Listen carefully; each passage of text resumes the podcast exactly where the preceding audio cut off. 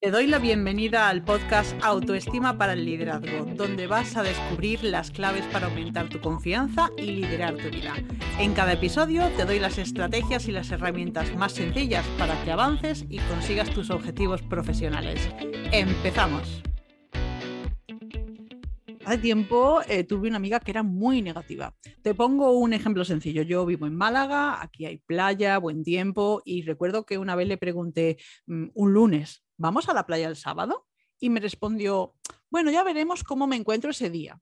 Y claro, en ese momento yo me sorprendí porque digo, ¿cómo te encuentras? Digo, ¿estás enferma? Y me dice, no. Y le dije, bueno, ¿y entonces? Entonces, este es un ejemplo claro de persona negativa y, no era la única, em, la única eh, eh, no sé, desgracia que ella anticipaba, sino que a lo mejor me decía, bueno, ya veremos qué tiempo hace el sábado. Y yo, ¿qué tiempo va a hacer? Estamos en Málaga en verano, pues bueno, y oye, está claro que si ese día sale malo porque, no sé, hay viento o, o se nubla o no nos apetece, pues, pues no iremos. Pero la cuestión es, bueno, yo soy una persona organizada, me gusta tener mi agenda por anticipado y le preguntaba y ella siempre encontraba algunas cosas súper negativas. Entonces, por eso quiero hablarte hoy de este tema de personalidades negativas y te quiero dar un tip súper fácil, además de ver, bueno, pues vamos a ver eh, por qué es importante eh, dejar de ser una persona negativa, en qué consiste exactamente o por qué no puedes salir de ahí. Como te digo, justo al final voy a darte un tip súper sencillo para que puedas empezar a salir de ahí, así que quédate hasta el final porque vas a ver que es muy interesante y antes de empezar, estivalizbilbao.com, soluciones para tener la mentalidad necesaria para conseguir tus objetivos profesionales a través de la autoestima. Entonces vamos a empezar por ver por qué es tan importante dejar de ser una persona negativa. Pues mira, lo primero es por las consecuencias que tiene a nivel emocional ser una persona negativa, es decir, no es que tú tengas un día malo, es que constantemente estás viendo lo malo que te puede ocurrir. Eso es agotador y además genera muchísima frustración. Pero además, teniendo en cuenta que la base de este, eh, de este sentimiento pesimista o negativo es la baja autoestima, ah, es importante que sepas que va a reducir todavía más la confianza en ti misma. Entonces, esto es muy importante y además es cierto que estamos expuestos a que otras personas sean negativos con nosotros y nos critiquen, pero en realidad tú que me estás escuchando eres mucho más dura contigo misma de lo que lo son los demás. Entonces, si quieres conocer un poquito más de este tema, te recomiendo que escuches el episodio 185, cómo ser autoexigente sin sufrir. Y la tercera consecuencia negativa es que termina completamente con tus posibilidades de éxito a nivel profesional pero es que es mucho más que eso. O sea, sabes que yo me enfoco en mujeres que quieren mejorar la autoestima para conseguir resultados profesionales, pero es que afecta a tu felicidad del día a día es que te invade una sensación negativa y pesimista cada vez que te planteas cualquier cosa, por pequeña que sea, como irte a la playa. Piensa que es, una cosa que tiene que ver con ocio, con disfrutar, y tú, aunque luego al final vayas a la playa porque ese día haga buen tiempo o te encuentres bien, tú ya has pasado toda la semana pensando en algo que te, que te duele, que te hace sentirte mal. Entonces, ¿en qué consiste exactamente ser una persona pesimista?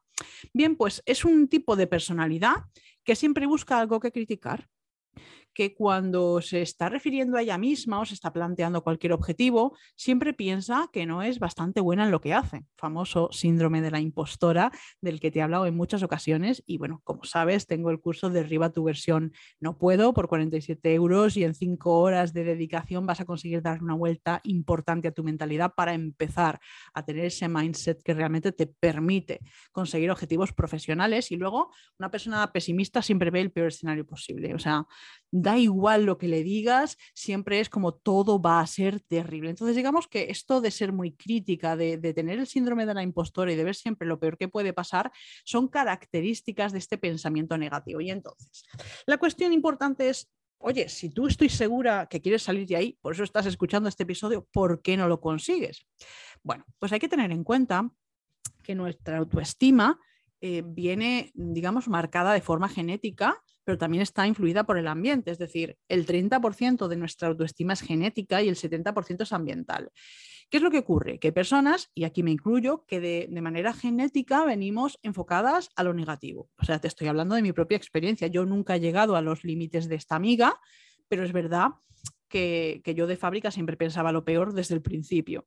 Pero luego está el factor ambiental. Si tú te mueves en un ambiente en el que tus padres te dan seguridad, eh, tus compañeros, tus profesores, pues es mucho más fácil. Pero ¿y cuando has estado sumergida en este ambiente negativo? Y cuando tu eh, madre, por ejemplo, es muy negativa y no sé, y tu padre, por ejemplo, eh, os deja abandonados, toda esta situación redunda en que tú seas muy negativa, pero ese 70% sigue estando en tu mano. Y por eso es importante que sepas que puedes cambiar. ¿Por qué no lo has hecho todavía? Bueno, pues porque llevas mucho tiempo repitiendo un patrón y oye, hacer ese cambio, quieras que no, cuesta. Eh, luego, porque quizá no sabes cómo hacerlo y para eso estamos aquí hoy, para empezar a darte claves y que empieces.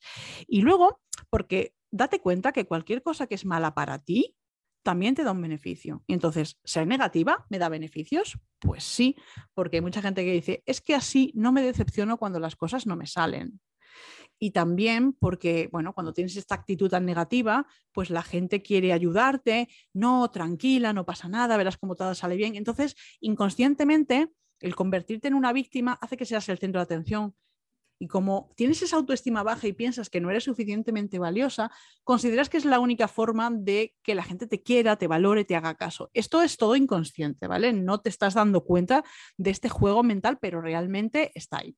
¿Te está resultando interesante este contenido? Si es así, suscríbete y así vas a ser la primera en tener acceso al próximo episodio en cuanto lo suba. Y entonces, eh, ¿qué es lo que puedo hacer para superar esta situación. Y aquí es donde te voy a contar este tip tan fácil. Y voy a partir de la base de que va a ser una sola pregunta que tienes que responder. Una sola pregunta, verás qué sencillo. Voy a ponerte un ejemplo. Imagínate que quieres realizar un proyecto profesional. Y aquí es donde vienen los miedos. Eh, no te atreves porque a lo mejor piensas que bueno, la inversión que vas a hacer para, para ese proyecto la vas a perder, que es algo muy arriesgado, que no eres suficientemente buena. Vale, esto te suena, ¿verdad? Seguro que lo has vivido más de una vez. Entonces, ¿qué pregunta quiero que respondas? Pues una muy sencilla. ¿Cómo vería esta situación una persona positiva? Bueno, pues diría, jo, pues está muy bien porque ese proyecto profesional me gusta, me va a hacer ilusión hacerlo, eh, puedo ganar dinero, eh, me puedo permitir dejar el trabajo en el que no soy feliz. Estas preguntas, estas respuestas, mejor dicho, a esta pregunta, me las dio una clienta en una sesión porque ella me decía, yo soy muy negativa. Y digo, ¿y a ti quién te ha dicho todas estas respuestas positivas?